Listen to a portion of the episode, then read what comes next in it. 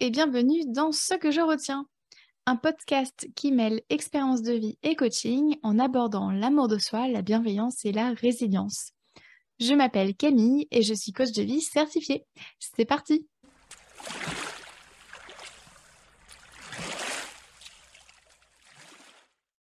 Aujourd'hui, dans ce 26e épisode, je t'explique ce que je retiens de mon rapport aux bonnes résolutions et t'apprends à garder le cap toute l'année. Comme toi, tous les ans, j'entends parler qu'en début d'année, il faut se fixer des résolutions et euh, pas n'importe lesquelles. Hein. Il faut qu'elles soient bonnes et surtout, il faut les tenir. Bam Dans ta gueule, le coup de pression. Hein. Directement, janvier, voilà, voilà ce qu'il faut faire. Euh, voilà, on commence l'année en pression. C'est sympa. Donc, bah, comme moi, j'ai le syndrome de la bonne élève, je m'en suis fixée euh, pendant des années et j'y croyais fort vraiment que cette fois-là, je m'y tiendrais. Donc certaines années sur le papier, je les ai tenues, plusieurs semaines, voire même plusieurs mois. Et puis, pouf, évaporé, oublié, ciao, bonsoir. Du jour au lendemain, c'est comme si elles étaient finalement contre moi. Alors mon cerveau préférait les enterrer profondément. Hein les fois où j'ai réussi à les tenir un peu plus sur la durée, c'était finalement la croix et la bannière dans ma tête. Je me parlais trop mal. C'est comme si j'avais un général qui me criait quoi faire et qui me tirait vers le bas. Au final, je me retrouvais à mettre en place la fameuse résolution, mais euh, j'étais émotionnellement et mentalement épuisée. Bah oui, enfin, ça me prenait tellement d'énergie hein, à encaisser les aboiements du général, tout comme de négocier avec moi-même en permanence pour passer à l'action. Je te raconte même pas comment le général me parlait lorsque je procrastinais à mettre en place une bonne résolution. Ah, et puis aussi les années où je ne prenais pas de bonnes résolutions, bah, je culpabilisais, hein, car je me sentais pas normale, à force d'entendre euh, cette putain d'injonction qu'il faut prendre des bonnes résolutions en janvier. J'en arrivais à me sentir euh, loin d'être à la hauteur finalement. J'avais secrètement honte de ne pas être capable d'arriver à en tenir une. Du coup, pour éviter de ressentir de la honte, je me fixais euh, même plus du tout euh, de résolution. Comme ça, j'avais ça de moins à gérer. Bah oui, parce qu'il me restait encore le général pour me rappeler à quel point j'étais minable. Hein. Et euh, petite parenthèse, pour moi, le général, c'est le sergent instructeur de Full Metal Jacket qui gueule sur les soldats. personnellement, j'ai jamais vu le film, euh, ou alors je me suis endormie devant quand j'étais bah, plus jeune, mais euh, c'est clairement une scène culte et je te mets la vidéo dans les notes de l'épisode. Le mec insulte, crie, menace, intimide, dénigre euh, les recrues. Bref, c'est une enflure. Hein. Et, finalement, quoi que je fasse, c'était l'enfer. Hein. Que je prenne des résolutions ou non, que je les tienne ou non, mais finalement, je me faisais rincer par le général. Du coup, j'ai changé d'approche, hein, puisqu'en gardant la même recette, on aura toujours le même plat. J'ai donc décidé de choisir une, intention pour l'année. Et euh, bah ça, c'est top. Hein. Chez moi, ça fonctionne. Donc, j'ai d'abord commencé par me fixer une intention par mois, et puis finalement, je l'ai tendue à l'année. Donc, pour moi, l'intention, c'est quoi? C'est un mot qui me donne la direction à suivre. Ça veut dire que je vais mettre des actions en place pour me rapprocher, pour tendre vers ce mot. Je ne me fixe pas d'objectifs ultra stricts, car personnellement, je trouve ça hyper oppressant chez moi. Et euh, surtout, pour moi, l'intention, c'est libérateur. C'est pour moi, euh, finalement, quelque chose de très doux, de flexible. Du coup, je te donne un exemple concret. Mon intention de 2022, c'était la santé. Euh, j'avais même marqué la santé, virgule, les santé, car je souhaitais mieux prendre soin de ma santé physique, mentale et émotionnelle. Alors, j'ai commencé par progressivement, et j'insiste sur le mot progressivement, euh, mettre en place des actions pour améliorer ma santé émotionnelle. Donc, par exemple, euh, j'ai commencé à faire euh, plus de pauses. J'ai commencé à vivre certaines émotions certains jours. ça sert à rien de se mettre la rate au courbouillon et vouloir tout faire en une fois. Enfin voilà. Donc, certaines émotions et seulement certains jours. j'ai fait du tri sur mon Instagram pour me désabonner de comptes qui me, qui me, voilà, qui, finalement faisaient que ça, ça détériorait ma santé mentale, enfin émotionnelle et mentale du coup. j'ai aussi planifié du temps avec des gens que j'aime et qui me font du bien. j'ai aussi fui certaines de mes émotions qui étaient trop douloureuses, trop inconfortables, trop, inconfortables à vivre sur le moment. Ensuite, j'ai progressivement encore mis en place des actions pour améliorer ma santé mentale. De la même manière, j'ai fait des pauses, des pauses, bah, enfin voilà, j'ai fait plus de pauses euh, et surtout des pauses de meilleure qualité. j'ai testé différents systèmes d'organisation pour équilibrer ma vie pro et perso. Et ensuite, j'ai mis en place, toujours de manière progressive, des actions pour améliorer ma santé physique. Donc, chez moi, c'est passé par incorporer du mouvement dans ma semaine, suivre mes sensations de faim et société plus souvent, faire des rendez-vous médicaux, etc.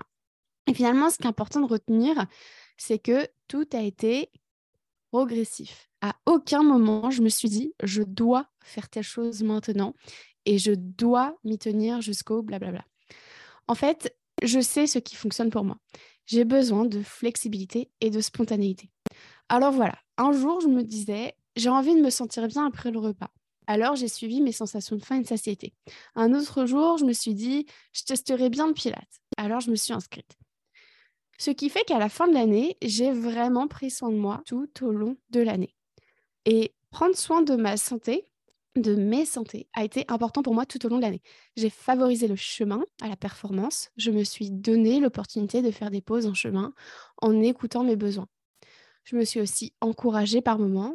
Je me suis parlé aussi gentiment que Madame de Fleurville peut le faire. Euh, si tu vois pas qui c'est, c'est la maman de Camille et Madeleine dans Les Malheurs de Sophie. Euh, Madame de Fleurville, elle ouvre le dialogue, elle écoute, elle est honnête, elle est encourageante et aimante. Du coup, laisse-moi te partager mon intention pour 2023. J'ai choisi le mot nouveauté. Pourquoi? Parce que j'ai envie d'essayer de nouvelles choses, de découvrir de nouveaux endroits. J'ai envie finalement d'ouvrir ma zone de confort. Et euh, finalement, note la distinction très importante. J'exprime mon envie et non une obligation. Non, je ne dois pas essayer de faire de nouvelles choses. Parce que ça, à tous les coups, il y a Général qui m'attend au tournant. En revanche, en formulant mes envies, je me donne les moyens de passer à l'action car je suis animée par ce qui compte vraiment. Bref, ce que je retiens de mon rapport aux bonnes résolutions, c'est qu'elles m'oppressent et me mettent la pression. En fait, tu vois, les bonnes résolutions, ça fait vendre. Les médias relaient le besoin de se fixer de nouvelles bonnes résolutions, les entreprises en font un argument marketing, etc. Et si les bonnes résolutions, c'était pas pour toi? Et si chez toi, les résolutions, ça te faisait plus de mal que de bien? Chez moi, c'est le cas. À travers cet épisode, je ne dis pas qu'il faut se fixer euh, de nouvelles résolutions en début d'année. Je ne dis pas non plus qu'il ne faut pas le faire. Non, mon propos est bien plus nuancé. Le but de l'épisode est de t'amener euh, une réflexion différente afin que tu décides pour toi ce qui est bon. Le truc, c'est que euh, les bonnes résolutions, ça fonctionne chez certaines personnes. Pour d'autres, comme pour moi, euh, ça va être l'intention qui va fonctionner. Et peut-être que pour toi, ce sera autre chose. Et que pour Suzanne, ce sera de ne rien faire. Et je tiens à te rassurer, c'est normal hein, euh, que, tout, ne fonctionne pas pour tout le monde finalement. Euh, c'est pour ça qu'il existe différents modèles de chaussures. Hein. C'est pour convenir à chaque pied. Donc vraiment, je t'invite à te lâcher la grappe avec ces histoires de résolution parce que il ne faut que dalle. Hein. Il faut que dalle. On s'en fout de si Jean-Jacques est heureux avec ses nouvelles résolutions. Ce qui compte, c'est ta santé mentale. Donc, te prends pas la tête avec un truc qui marche pas, tout simplement. Euh, qui marche pas pour toi, j'entends. Hein. Et donc, si tu as envie d'essayer autre chose pour garder le cap cette année, voici euh, ce que je te propose. Déjà, quoi que tu fasses, tu as toujours le droit de bien te parler, hein, d'être bienveillante envers toi, je t'invite donc vraiment à essayer de te parler comme tu parlerais à un enfant.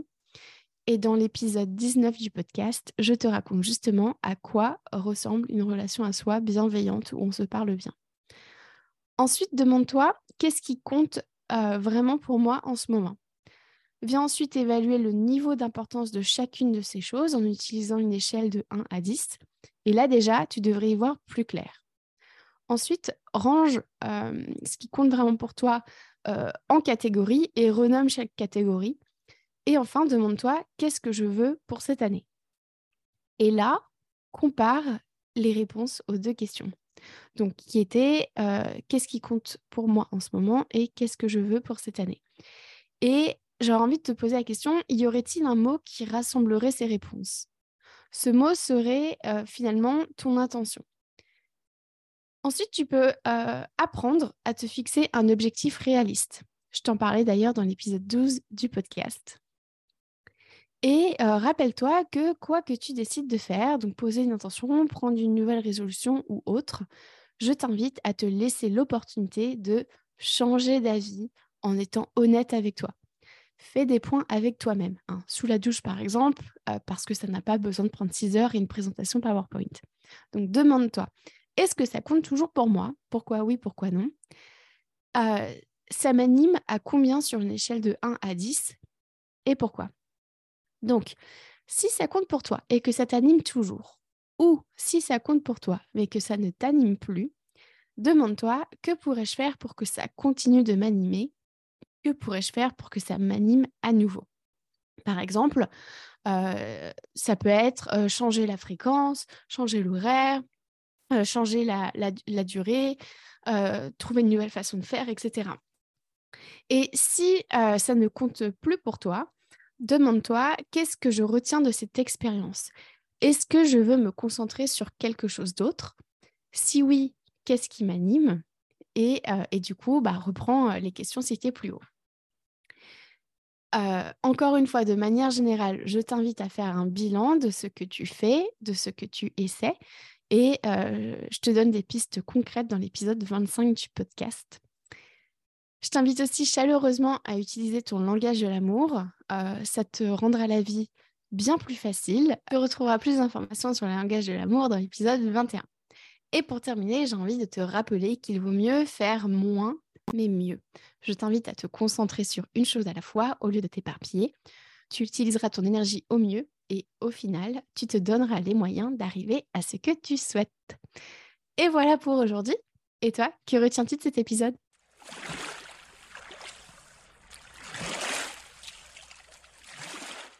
Merci à toi d'avoir écouté cet épisode jusqu'au bout. Si tu souhaites en savoir plus sur mon travail, rejoins-moi sur Instagram sur la page La Camille ainsi que sur mon site internet www.lacoachcamille.com. Prends soin de toi.